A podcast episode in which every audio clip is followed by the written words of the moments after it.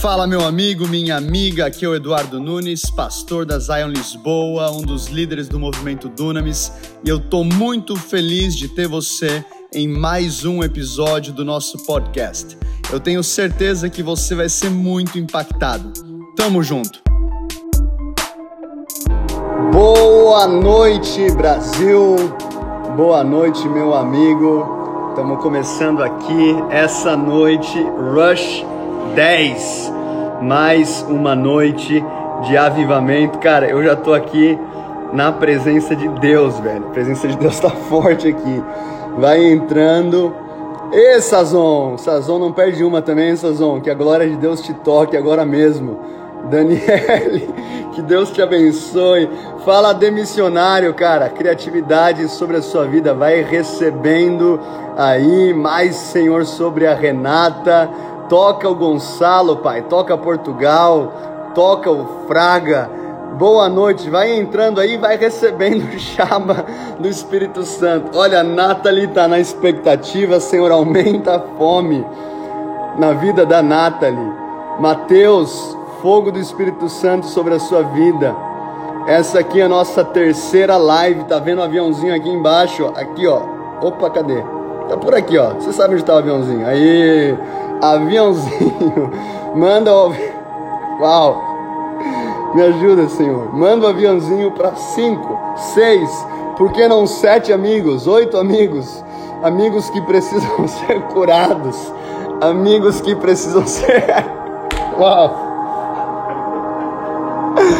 Oh, glória a Deus, cara. Glória a Deus. Uau, Senhor. Uau, eu não estou conseguindo seguir o cronograma. Me ajuda, Senhor. Uau, mais Deus, mais sobre todo mundo que está entrando. Manda para geral aí, cara. Mais, Senhor. Eu te amo, nós te amamos. Nós te amamos, Senhor. Ô, oh, Xerabacurubassai. Boa noite para todo mundo. Júlio Coelho lá do Canadá, cara. Abraço, meu amigo. Senhor, aquilo que o Senhor fez em Toronto, no Canadá, libera sobre todo mundo que está assistindo essa live agora em nome de Jesus. Pessoal, vamos lá. A gente está aqui, ó, Rush 10. Tá ao contrário, daqui a pouco a gente vira para você 10 noites de avivamento no teu Instagram às 10 e 10. Por 10 dias nós temos um encontro marcado para falar de avivamento, para falar do reino de Deus tocando a sociedade. Já tem sido muito power, tem sido é, incrível aquilo que Deus tem feito e eu creio que essa medida vai começar a crescer cada vez mais. Então, o que aconteceu até agora foi só um aperitivo daquilo que vai acontecer nos próximos sete dias. Contando com hoje, na verdade, são oito dias. É, primeira live a gente falou, recapitulando bem rapidamente, não existe avivamento sem antes um despertar da igreja. Então a, a palavra diz de maneira bem clara: Pedro, sobre esta pedra, qual pedra? A revelação que Pedro teve que Cristo é o Filho do Deus vivo. Então Jesus está falando sobre esta pedra, sobre essa revelação. Eu edificarei a minha igreja, e as portas do inferno não prevalecerão contra ela.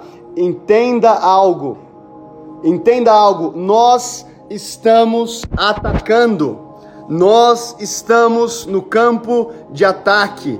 Então a gente falou que a igreja, eu estou colocando aqui o tema de hoje, primeiro amor, nós estamos atacando. A igreja não está se defendendo do mundão, esperando apenas a volta de Jesus para Jesus fazer um gol nos 47 do segundo tempo. Não, cara, o Espírito Santo está dentro de mim, dentro de você, e ele nos capacita para uma vida, e não apenas uma vida é, normal, mas uma vida em abundância. Aonde você está agora, abre a tua mão. Senhor, eu oro agora, toca cada mão, cada coração, que toda enfermidade vá embora, que toda depressão vá embora, que toda ansiedade vá embora, que toda amargura vá embora e que a tua alegria, que a tua alegria venha invadir as nossas vidas. Então a gente falou do despertar da igreja. Na live de ontem, a gente falou sobre a importância do arrependimento. Não existe avivamento sem arrependimento. Arrependimento é metanoia, é mudança de mentalidade. Por isso que Jesus falava: arrependei-vos, porque é chegado o reino de Deus. Se eu não me arrependo, eu não consigo fazer parte, eu não consigo visualizar. Percebemos também que arrependimento não é um evento, é um estilo de vida. Jesus ele continua confrontando a igreja em Apocalipse, a igreja de Éfeso, a igreja, é, é, a igreja de Tiatira, de Sardes, várias igrejas em Apocalipse foram confrontadas ao arrependimento. Tivemos um momento poderoso ontem de confissão de pecados, de pedidos de perdão, testemunhos de filhas dizendo: Olha, eu fui abandonada quando eu tinha tantos anos de idade. Eu liguei para o meu pai, perdoei meu pai. Meu pai pediu perdão para mim. A gente ficou chorando no telefone. Cara, que lindo aquilo que Deus fez ontem. E sabe, não existe, cara, assim como não existe avivamento sem arrependimento, não existe ressurreição sem cruz. A cruz é algo que nós temos que levar todos os dias. Como diz aquele hino antigo, sim, eu amo a mensagem da cruz até morrer, eu a vou proclamar. E hoje a gente vai falar de primeiro amor, a gente vai falar de oração. Não existe uma fórmula mágica para avivamento. Vem através de oração, vem através de relacionamento, vem através de clamor. O pastor David Wilkerson, um profeta do Senhor, uma voz para despertar a igreja, ele dizia o seguinte: e eu não sou contra, de maneira nenhuma, eu não sou contra a cursos de teologia, seminários teológicos, eu não sou, eu, eu, eu amo estudar a Bíblia, isso faz parte do meu estilo de vida, mas David Wilkerson falava o seguinte: que ele falava o seguinte: seminários teológicos não nos ensinam a nos colocar de joelhos e chorar e clamar por almas. Isso é um trabalho que você e eu aprendemos com o Espírito Santo. Então hoje a gente vai falar desse lugar secreto. De novo, mais uma vez, eu vou colocar a tua Bíblia para trabalhar. Abra aí comigo Apocalipse. Vou colocar aqui Apocalipse capítulo 2, versículo 4 e 5. Jesus diz o seguinte: Isso aqui é João escreve, mas Jesus havia falado com ele. Tenho, porém, contra ti que deixaste o teu primeiro amor. Lembra-te, pois, de onde caíste, e arrependa-te, e pratica as primeiras obras.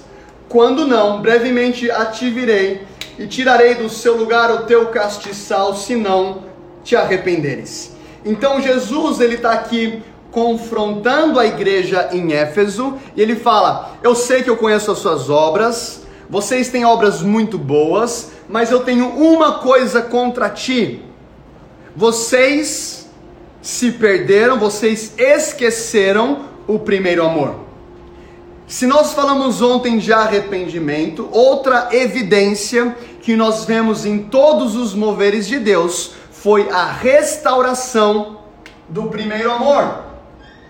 Escreve aí junto comigo, pega o teu caderno e escreve primeiro amor. Hoje a gente vai falar como viver constantemente no primeiro amor.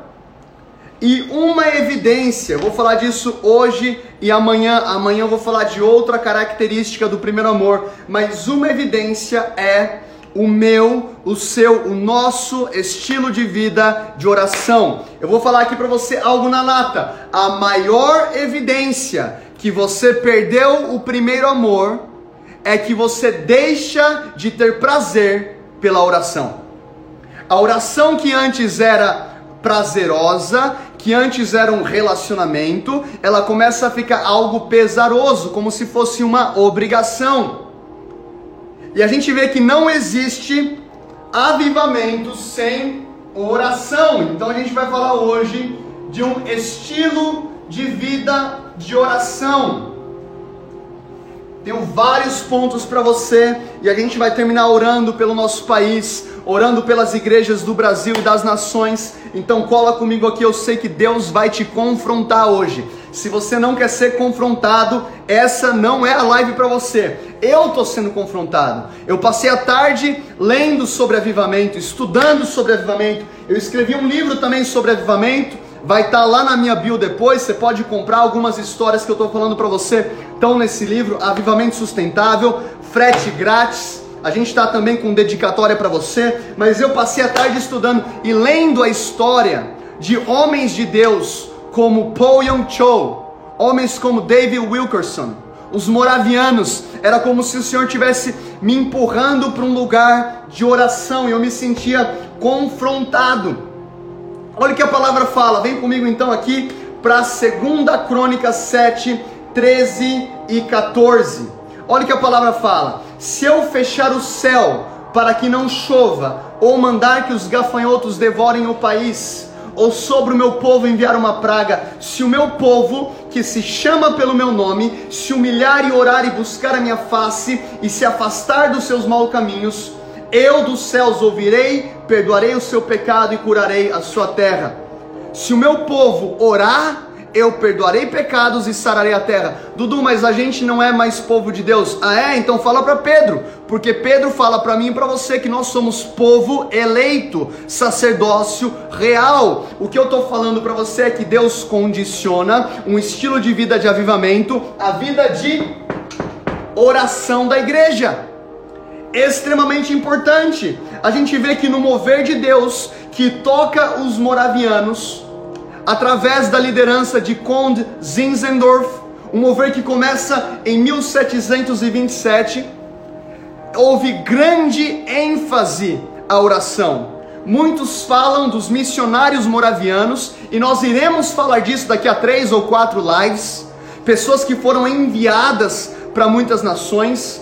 Existem relatos, histórias de é, dois jovens moravianos que se venderam como escravos para índias, na, para, para, para é, ilhas na China, na Índia. E quando esses jovens estavam sendo vendidos, no momento que eles estavam se despedindo, as pessoas chorando, eles diziam o seguinte: que o cordeiro receba a recompensa pelo seu sofrimento.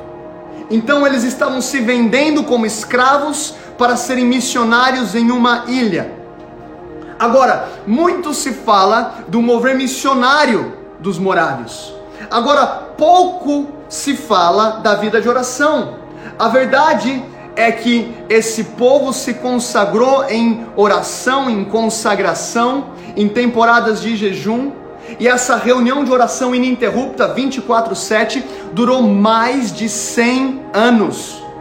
100 anos, cara mais de 100 anos um povo orando e clamando e orando e clamando sem parar. Oração. Não existe avivamento sem oração, sem joelho no chão. Então, o primeiro ponto que a gente vai falar aqui, anotem comigo: oração é relacionamento. Talvez você está falando assim, Dudu, mas eu não tenho prazer na oração. Cara, hoje isso muda na sua vida em nome de Jesus. Vem comigo aqui para Marcos capítulo 1. Marcos capítulo 1, a gente vai do versículo 33 ao 37. Então vamos lá. Marcos 1, 33 a 37. Vamos ver o estilo de vida de oração do nosso mestre. Toda a cidade estava reunida à porta. Aqui, Jesus ele está em Cafarnaum. Cafarnaum que era conhecida como uma cidade de milagres, cidade onde muitas curas aconteceram, muitos milagres e muitas maravilhas. Toda a cidade estava à porta. Pensa num avivamento. Toda a cidade à porta da casa da sogra de Pedro. E ele curou muitos que estavam enfermos de diversas enfermidades, expulsou muitos demônios, mas não permitia que os demônios falassem, porque eles o conheciam. E de madrugada, levantou-se muito cedo, antes do dia clarear, e ele saiu e foi para um lugar deserto, e ali orava. E seguiram-no Simão e os que com ele estavam, e ao encontrá-lo disseram-lhe: Todos os homens procuram por ti. Até aqui. Para para pensar no estilo de vida de oração de Jesus. Ele está numa cidade em avivamento. Ele está em um ambiente onde existem curas, sinais e maravilhas. E nesse ambiente tão profético, esse ambiente tão propício para um avivamento, ele para, ele deixa todo mundo, e ele, a palavra fala que ele acorda cedo e ele vai para o deserto orar. Presta atenção que Jesus não está orando para ter sucesso em uma empreitada. Ele já tinha tido sucesso. Agora, quando Jesus deixa uma cidade em avivamento para ir para o deserto orar, o que você precisa entender, o que eu preciso entender nesse texto, que Jesus está dizendo o seguinte: eu gosto de avivamento, mas não há nada que eu prefira além da presença do meu Pai. Escreva isso.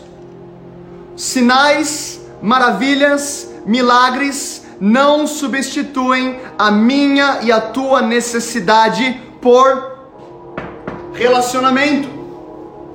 E aí que está o erro.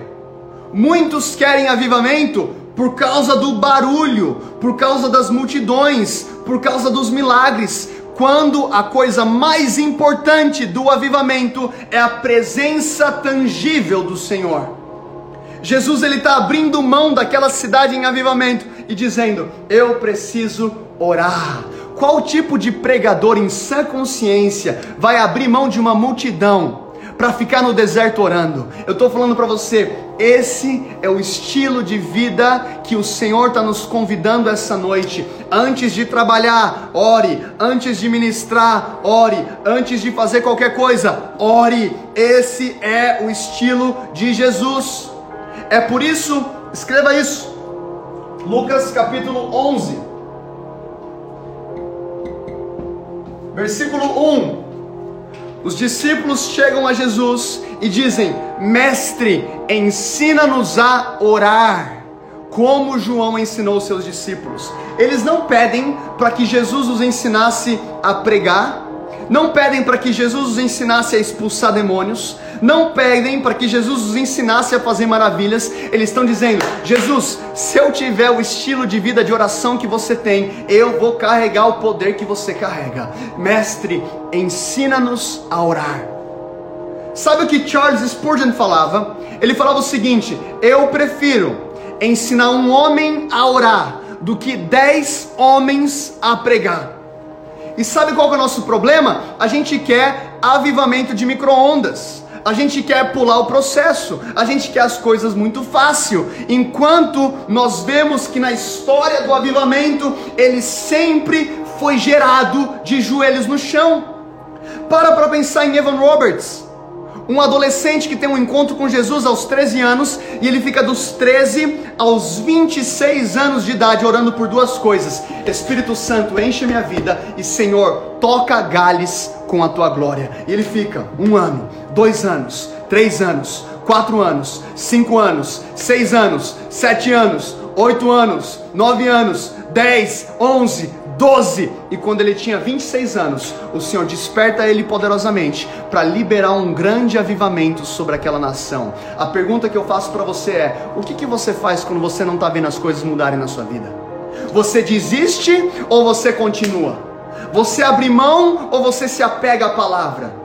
Você esquece ou você faz como Elias, que ele vai até o alto do, do Monte Carmelo e ele coloca o rosto entre o joelho que, que, é isso? Uma posição mágica? Não, ele está em uma posição de intercessão. Como que você sabe, Dudu? Porque a palavra fala em Tiago capítulo 5, versículo 17, que Elias, sendo homem, sujeito à mesma paixão do que nós, orou, e o Senhor fechou o céu e orou novamente, e o Senhor abriu o céu e liberou chuva sobre a terra. A chuva que representa a presença de Deus, ela é liberada quando um povo entende que através da oração, do relacionamento, existe autoridade.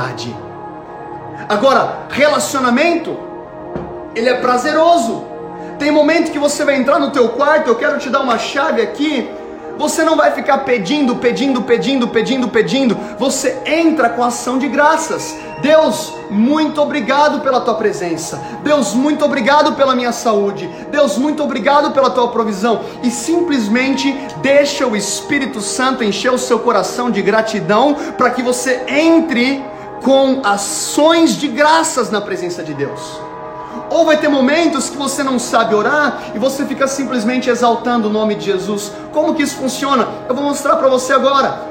Você entra no teu quarto, pode colocar um louvor ou não, e você vai ficar: Senhor Jesus, eu te exalto. Não há ninguém como tu. Jesus, os teus olhos são como chamas de fogo, o teu cabelo é branco como a neve, na tua coxa está escrito Rei dos Reis e Senhor dos Senhores. Jesus, a tua boca é como uma espada afiada. Eu te exalto, Jesus. O Senhor é lindo, não há ninguém como o Senhor. E nesse momento, onde você está exaltando, magnificando o nome de Jesus, o teu problema começa a ficar pequenininho. Você esquece que tem aquelas contas para pagar. Você esquece que talvez esteja passando por alguma enfermidade porque a verdade é que no mundo tereis aflições. Eu não quero falar para você que a sua vida aceita Jesus e a sua vida vai ser fácil. Eu não estou aqui para vender Jesus para você. Jesus é muito precioso para ser vendido. Se falaram para você que aceitando Jesus a sua vida seria fácil, mentiram. Mentiram para você. Me desculpa falar isso. Jesus diz: No mundo tereis aflições, mas tem de bom ânimo, eu venci o mundo. O que, que Jesus está fazendo? Através da minha presença você também consegue vencer. Agora, tem, tem crente que você não consegue ficar uma refeição sem comer, você não perde um café da manhã, você não perde um jantar, mas você fica sete dias sem orar. E eu não estou falando que Deus deixa de te amar porque você não ora, esse aqui não é o ponto, a gente já superou esse ponto aqui. O que eu estou falando é que, como o salmista diz, todas as minhas fontes estão em ti. Como que você espera ter sucesso ministerial, profissional, familiar, sem se conectar com a fonte? Como que você espera? E é por isso que os discípulos estão dizendo: ensina-nos a orar. Tem momento que você vai entrar no seu quarto e você vai simplesmente exaltar, agradecer, e a presença do Senhor vai começar a encher a tua vida. Cara, isso é muito forte. Existe beleza na presença de Deus. Olha o que o salmista diz. Eu vou abrir aqui em Salmo capítulo 27, versículo 4. Olha o que o salmista diz. Uma coisa eu desejei do Senhor e eu irei buscar, eu irei buscar intencionalidade. Você não consegue ter vida de oração sem intencionalidade. O que, é ser intencional? É você separar, talvez acordar mais cedo, talvez você fazer um sacrifício. É porque você precisa sacrificar para ser justificado? Não, é pela graça. Mas se Deus entregou o filho dele, o bem mais precioso, o que, que vai custar para mim meia hora, uma hora mais ou a menos de sono? Talvez sacrificar uma refeição. Se você, ah, mas eu não tenho tempo, substitua essa palavra por prioridade. Porque a gente passa tempo no Instagram, a gente passa tempo nas mídias sociais. Deixa eu falar algo para você. Mais importante do que você tá me ouvindo aqui é você tá passando tempo com o Senhor. Então, quando eu falo que eu não tenho tempo para Deus, eu estou falando, Deus, o Senhor não é a minha prioridade, porque a gente tem tempo para tanta coisa: tempo para notícia, tempo para Instagram, tempo para academia, tempo para trabalhar, e para o Senhor eu não tenho tempo para orar. Será que é porque eu e você não descobrimos a beleza do lugar secreto? Davi está falando aqui uma coisa, eu estou falando de um rei, cara. Ele está dizendo uma coisa, eu só quero uma coisa, que eu possa buscar, que eu possa habitar na casa do Senhor todos os dias da minha vida para contemplar a beleza do Senhor e inquirir nesse seu templo. Ele está dizendo, eu só quero contemplar a beleza do Senhor. Nesse relacionamento existe beleza. Os moravianos descobriram essa beleza para passar 100 anos, mais de 100 anos, em uma reunião de oração sem parar. A outra coisa que nós precisamos entender é que oração ela vai trazer capacitação. Escreva isso. Capacitação.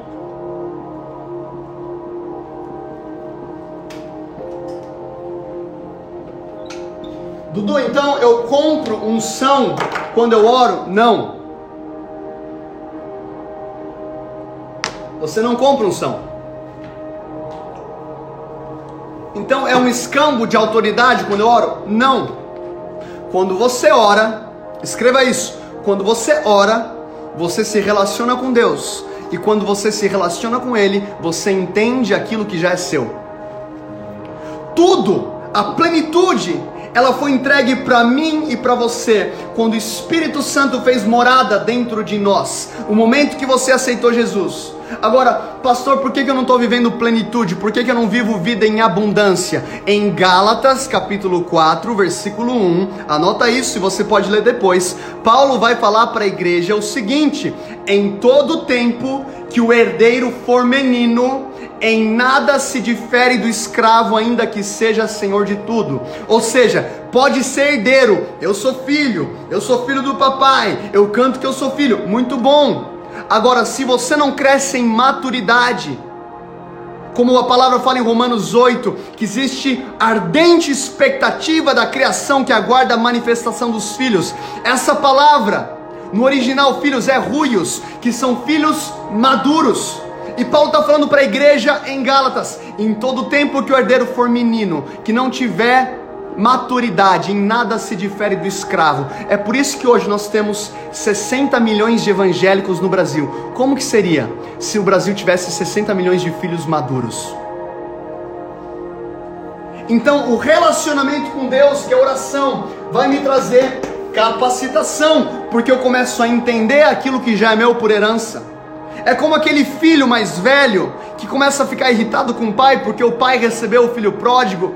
Ele fala: Pai, eu estou tanto tempo aqui com você e você nunca me deu um, um novilho cevado, nunca me deu um boi gordo. E sabe que o pai fala para ele: Filho, há tanto tempo tem estado comigo, tudo que eu tenho é teu.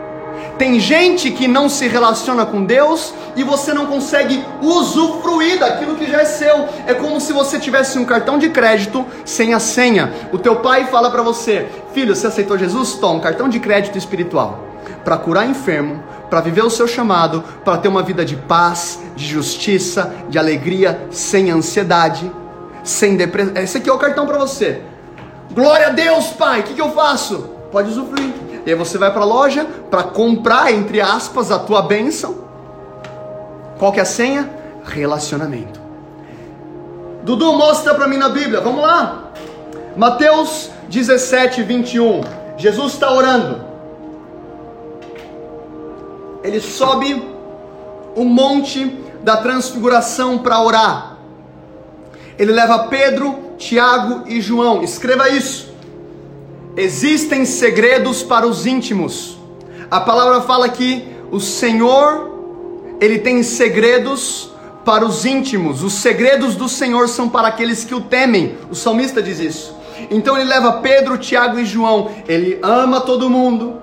Todo mundo é bem. Deus ama o mundo de tal maneira, mas ele tinha 120, ele tinha 70, ele tinha 12 e tinha 3. Para o monte vem Pedro, Tiago e João. E enquanto Jesus orava, uau! A palavra fala que enquanto ele orava, o rosto dele se transforma, ele começa a brilhar no lugar de oração. Antes do monte ser o monte da transfiguração, ele era o monte da oração. Quando você ora, você é transformado pelo Senhor. Quando você ora, o Senhor vai tirando desejos dentro de você e colocando os desejos dele no seu coração. É impossível eu pecar orando, eu pecar enquanto oro. E Jesus então está orando, ele é transfigurado. Pedro e Tiago e João ficam impressionados. Aparece Elias, aparece Moisés, e eles descem o monte. E aí tem um pai desesperado, porque os discípulos que ficaram não conseguiam expulsar o demônio do seu filho. E aí Jesus vai, ele expulsa, e os discípulos perguntam por que, que eles não conseguiram, e Jesus fala: essa casta só sai, só sai com jejum e oração. Esse nível de autoridade você só chega com jejum e oração. Jesus não está falando que você compra unção quando ora, mas quando você se relaciona, você entende aquilo que é teu por herança. Então nós precisamos crescer em oração para usufruir da autoridade que Deus tem para as nossas vidas. E é por isso que Billy Graham, quando perguntado como que você se prepara para uma cruzada, ele falou: três maneiras de me preparar para uma cruzada: oração, oração e oração. Capacitação a palavra fala em Atos capítulo 4, versículo 29, que os discípulos oravam em meio a uma perseguição e de repente a casa em que eles estavam tremeu, eles foram cheios do Espírito Santo e anunciavam com ousadia a palavra de Deus. Oração, capacitação. Anota essa frase aqui que é forte, cara. John D. Lake falava o seguinte: um avivalista muito usado na África, ele falava o seguinte: com uma mão eu toco o trono, com a outra mão eu toco o enfermo, e a mão que toca o enfermo é completamente dependente da mão que está tocando o trono. Enquanto eu oro, eu estou acessando a presença de Deus. Enquanto eu oro por pessoas, eu estou liberando a presença que é derramada na minha vida. Oração é capacitação. Escreva isso. Ponto número 3. Oração é relacionamento. Oração é capacitação. Eu vou apagar aqui. É relacionamento. É capacitação. Você escreveu, não preciso repetir aqui. 3. Oração é arma de ataque.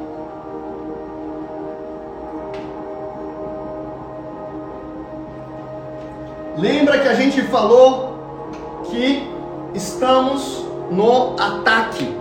Olha o que a palavra de Deus diz em Romanos capítulo 8, versículo 26. Romanos 8, 26, a palavra fala o seguinte: Paulo está dizendo, da mesma forma, o Espírito nos ajuda em nossas fraquezas, porque não sabemos orar como convém. Vamos parar aqui rapidinho. O que, que Paulo está falando? O motivo da nossa fraqueza é porque nós não sabemos orar. Eu sei que você já passou por isso, eu já passei por isso. Você fala, Senhor, agora vai. Aí você fecha a porta do teu quarto, coloca aquela playlist ungida, aí você começa a orar, ora, ora, ora. Dois minutos. Nós não sabemos orar como convém, mas, olha o que a palavra fala: o próprio Espírito intercede por nós com gemidos inexprimíveis, e aquele que sonda os corações conhece a intenção do Espírito, porque o Espírito intercede pelos santos de acordo com a vontade de Deus. Então, enquanto você está orando, enquanto você está orando no Espírito, a palavra fala que o Espírito de Deus intercede por nós. Na minha mente, talvez eu estaria orando pela varoa, por uma porta aberta, por uma profissão. E aí eu estou lá no meu quarto, eu não sei orar. A palavra fala que nós não sabemos orar como convém. Eu fecho a porta e fico lá. Obrigado, Deus. Eu exalto o seu nome, Jesus. Bem-vindo, Espírito Santo. Na minha mente, eu poderia estar fazendo pedidos carnais mas agora no Espírito, o Espírito Santo está intercedendo de acordo com a vontade de Deus. Ele pode estar falando: Senhor, leva o teu filho para um lugar de intimidade como nunca antes, mostra a beleza de Jesus. Oração é arma de ataque e a igreja precisa entender isso. Não existe avivamento sem um estilo de vida de oração. A gente vê isso muito claro no avivamento da Azusa quando a gente passa pelo avivamento da Azusa que aconteceu lá em 1906 na Califórnia, nós precisamos entender que ele começa um pouco antes através de um homem de Deus chamado Charles Parham, que foi o professor de William Seymour. Ele abriu uma escola em Kansas City, e lá em Kansas City, aqui eu quero emendar já com o quarto ponto, e depois a gente vai entrar em ministração. Ore a palavra. Eu já vou entrar nesse ponto aqui. Ore a palavra. Dudu, mas eu não sei orar. Ora a Bíblia.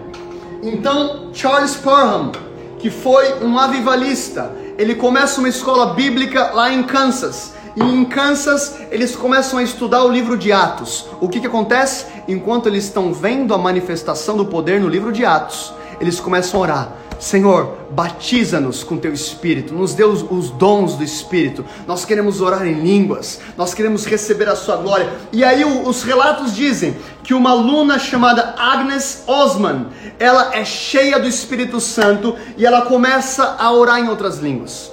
Charles Parham depois ele abre uma escola no Texas. Existe um homem de Deus faminto por mais, William Seymour, um negro filho de ex-escravos, caolho e manco. Talvez todo, toda a característica improvável para a época, no ápice da segregação racial. Ele entra naquela escola e os relatos dizem que o racismo era tão grande, a segregação era tão forte, que ele não podia entrar nem na sala de aula, ele tinha que ficar no corredor ouvindo o professor ensinar. E enquanto algumas pessoas começavam a orar em línguas, ele não orava, porque ninguém conseguia orar por ele. Ele é convidado para pregar numa igreja na Califórnia, uma igreja Holiness. Ele vai para essa igreja e quando ele vai pregar, ele vai pregar sobre a oração em línguas. Ele é rejeitado pela igreja. Ele vai para a casa de um irmão na Califórnia, sem trabalho, sem dinheiro para voltar para o Texas. E sabe o que ele começa a fazer? Orar ele começa a orar. E os relatos dizem que William Seymour, nesse período, ele começa a orar sete horas por dia. Aonde? Em uma casa de um irmão, rejeitado pela igreja. Aquela rua que é, é, era a rua que antecedeu o mover na rua Azusa, que era Bonnie. E ele fica lá na rua uh, Bonnie Bry, eu estava pro, procurando aqui, rua Bonnie Bry, número 214, e ele começa a orar sete horas por dia, e ele começa a juntar um mover, um grupo de oração, quando de repente o Espírito Santo cai sobre aquela rua, as pessoas começam a orar no Espírito, pessoas de vários lugares da Califórnia começam a se aproximar, pessoas começam a orar em outras línguas, a glória de Deus toca aquela casa, aquele espaço fica pequeno, eles procuram outro prédio e eles encontram um prédio numa rua chamada Azusa. E nesse lugar a glória de Deus começa a se revelar. Por quê? Porque um povo entendeu que oração é arma de ataque. Um povo entendeu, eu vou orar a palavra. Senhor, eu quero Atos capítulo 2. Senhor, eu quero Atos capítulo 4. Senhor, eu quero Atos capítulo 19. Eles estão orando a palavra e a glória de Deus vem sobre aquele lugar. A glória de Deus invade a rua Azusa. Eu sei que mesmo agora o Senhor está liberando um fogo sobre o seu coração. Ele está restaurando agora um lugar de paixão pela presença dEle. Alguns já estão sentindo a presença do Espírito Santo.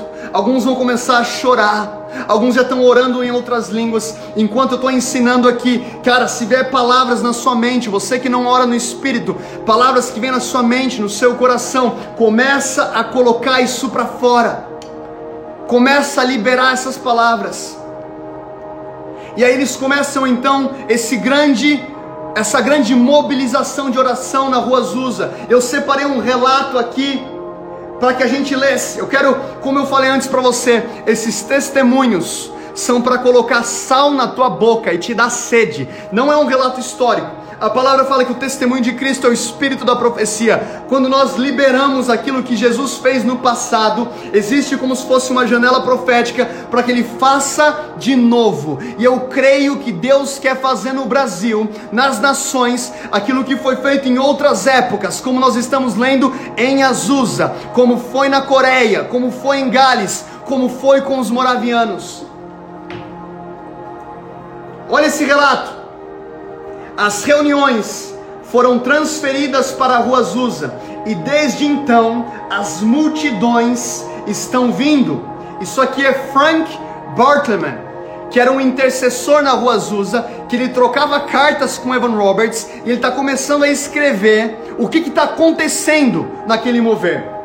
As reuniões começam por volta das 10 horas da manhã e mal conseguem terminar antes da 20 ou 22 horas. Meu irmão, é uma reunião que começa 10 da manhã e vai acabar 8 da noite ou 10 da noite. Pensa no mover de Deus. Olha, ele continua dizendo: às vezes vão até duas ou três da madrugada, porque muitos estão buscando e outros caídos debaixo do poder de Deus.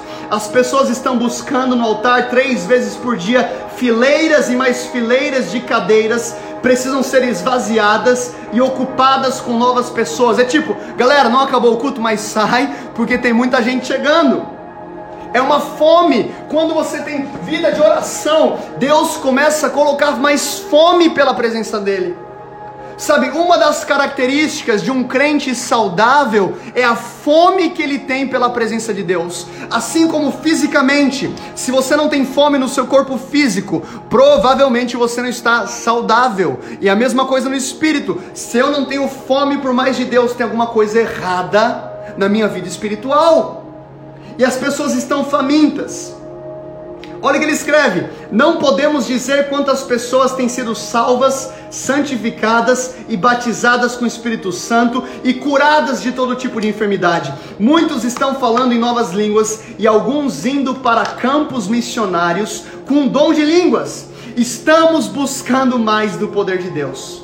Em apenas dois anos, esse movimento alcançou 50 nações e todas as cidades dos Estados Unidos com mais de 3 mil pessoas foi o fogo de Deus se espalhando pelo mundo inteiro através de um homem que perseverou em oração e decidiu orar a palavra. O que, que Deus pode fazer? Através de uma geração que entende que o mesmo Espírito Santo que ressuscitou Jesus dentre os mortos habita dentro de mim e dentro de você. A palavra vai dizer em Efésios capítulo 3, versículo 20 aquele que é poderoso para fazer infinitamente mais do que tudo aquilo que pedimos ou pensamos, segundo o poder que opera em nós. O que, que isso quer dizer?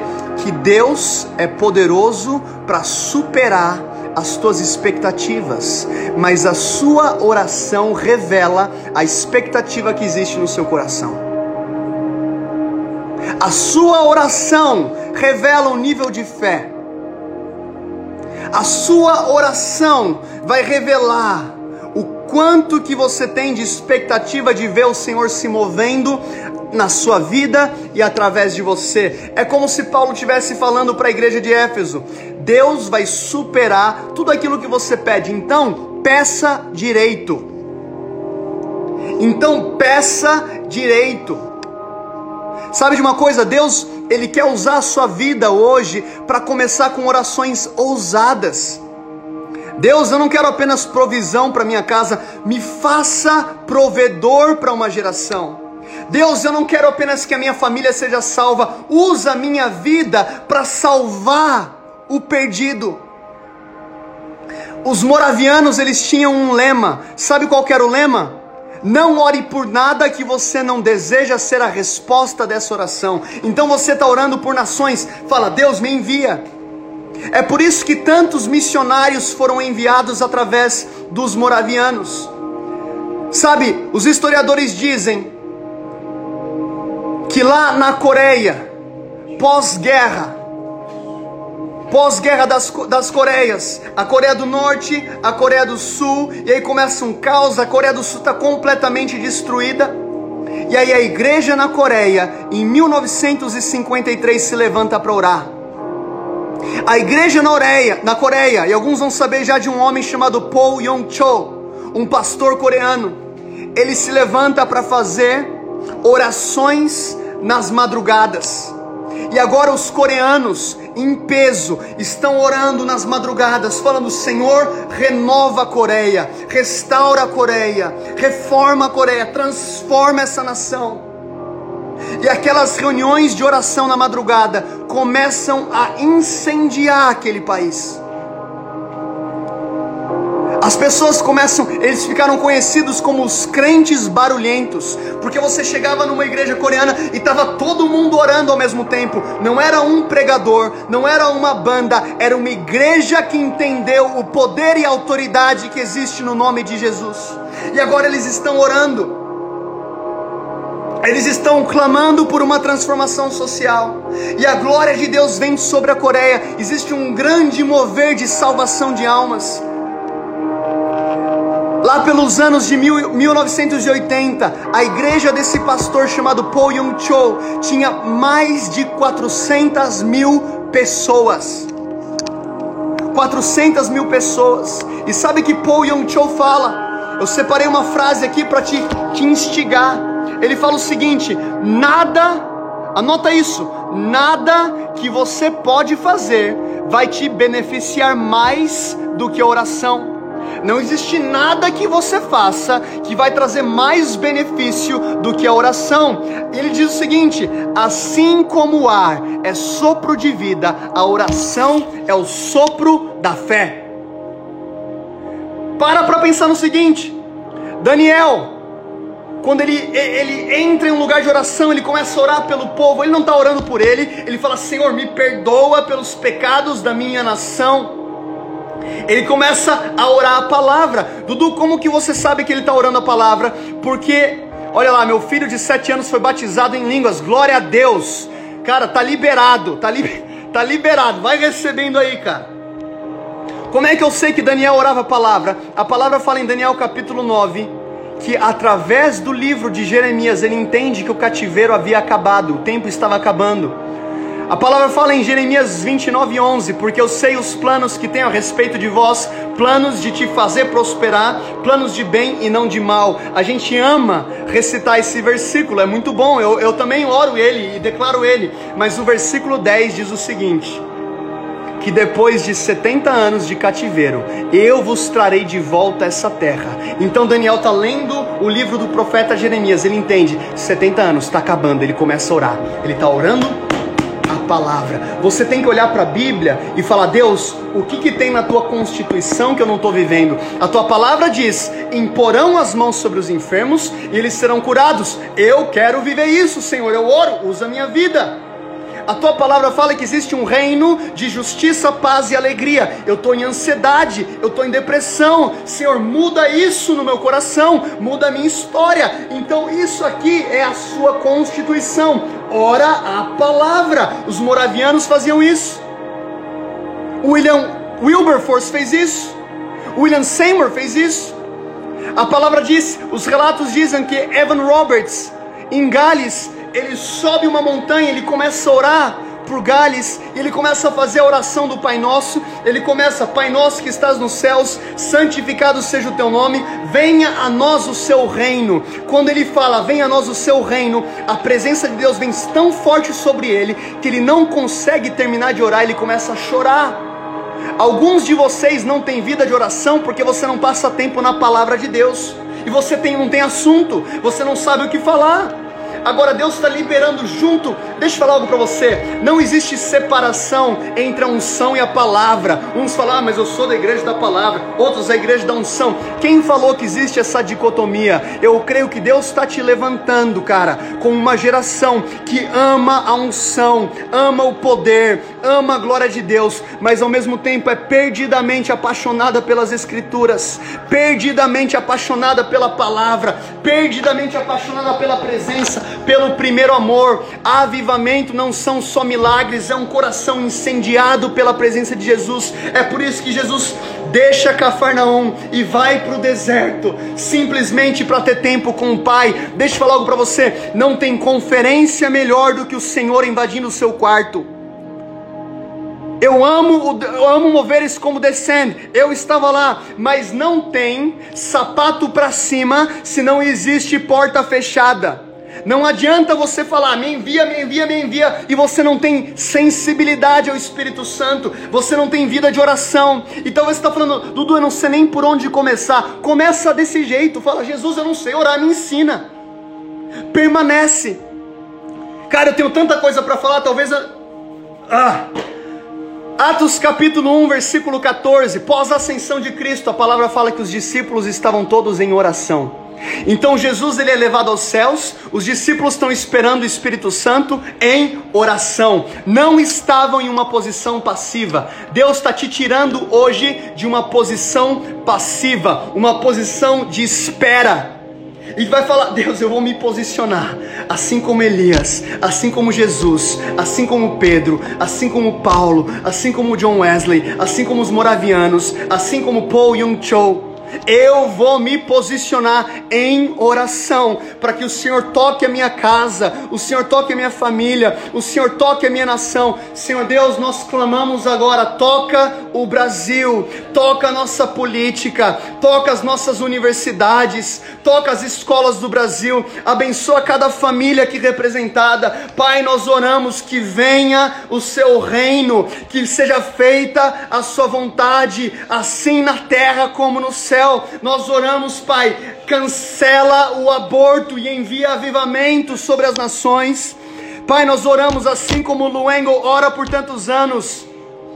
End abortion, send revival. Cancele o aborto em nome de Jesus e envie avivamento sobre as nações. Pai, nós oramos agora em nome de Jesus toca as crianças de rua da nossa nação, toca o órfão da nossa nação, toca a viúva da nossa nação, toca aquele que está em extrema pobreza no sertão, toca aquele que está passando necessidade nesse momento de pandemia. Pai, nós colocamos diante de Ti essa situação de instabilidade do Brasil, orando, Deus visita cada enfermo em um hospital. Pai, nós oramos contra todo o Covid, contra toda a pandemia. Deus, que a tua igreja se levante nesse templo para orar como nunca antes, para clamar como nunca antes, para se posicionar na brecha, para fazer como Neemias, que quando fica sabendo da destruição em Jerusalém, ele abre a mão de uma posição confortável, ele entra em jejum, em clamor, em lágrimas Pai, eu oro agora, batiza o nosso coração com paixão pela tua presença.